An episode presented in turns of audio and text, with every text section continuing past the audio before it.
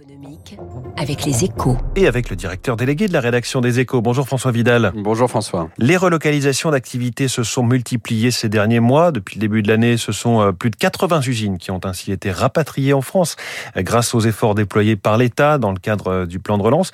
C'est un record qui nécessite tout de même d'être nuancé selon vous.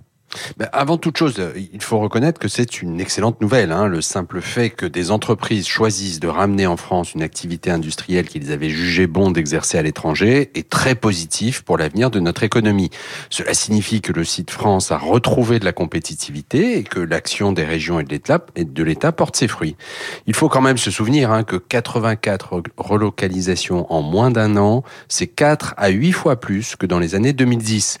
Le problème, François, il est de Hein, c'est qu'on parle de toutes petites unités de production. Au total, ce regain du Made in France en 2021 n'aura permis de créer que 2300 emplois. C'est très peu et c'est surtout bien moins que les centaines de milliers d'emplois détruits par les délocalisations de ces 20 dernières années. Oui, on lit ce matin dans les échos qu'une relocalisation génère une trentaine d'emplois quand une délocalisation en détruit 80. Donc si je vous comprends bien, François, ce mouvement de relocalisation n'est pas à la hauteur des enjeux de la réindustrialisation du pays.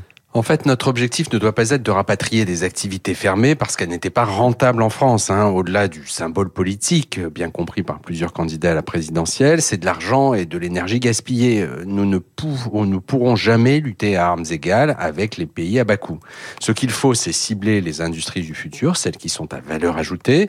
Et de ce point de vue, France, le plan France 2030 constitue une chance. Doté de 34 milliards d'euros, il a pour mission de favoriser le développement de filières d'avenir comme le spatial, le nucléaire ou la santé notamment.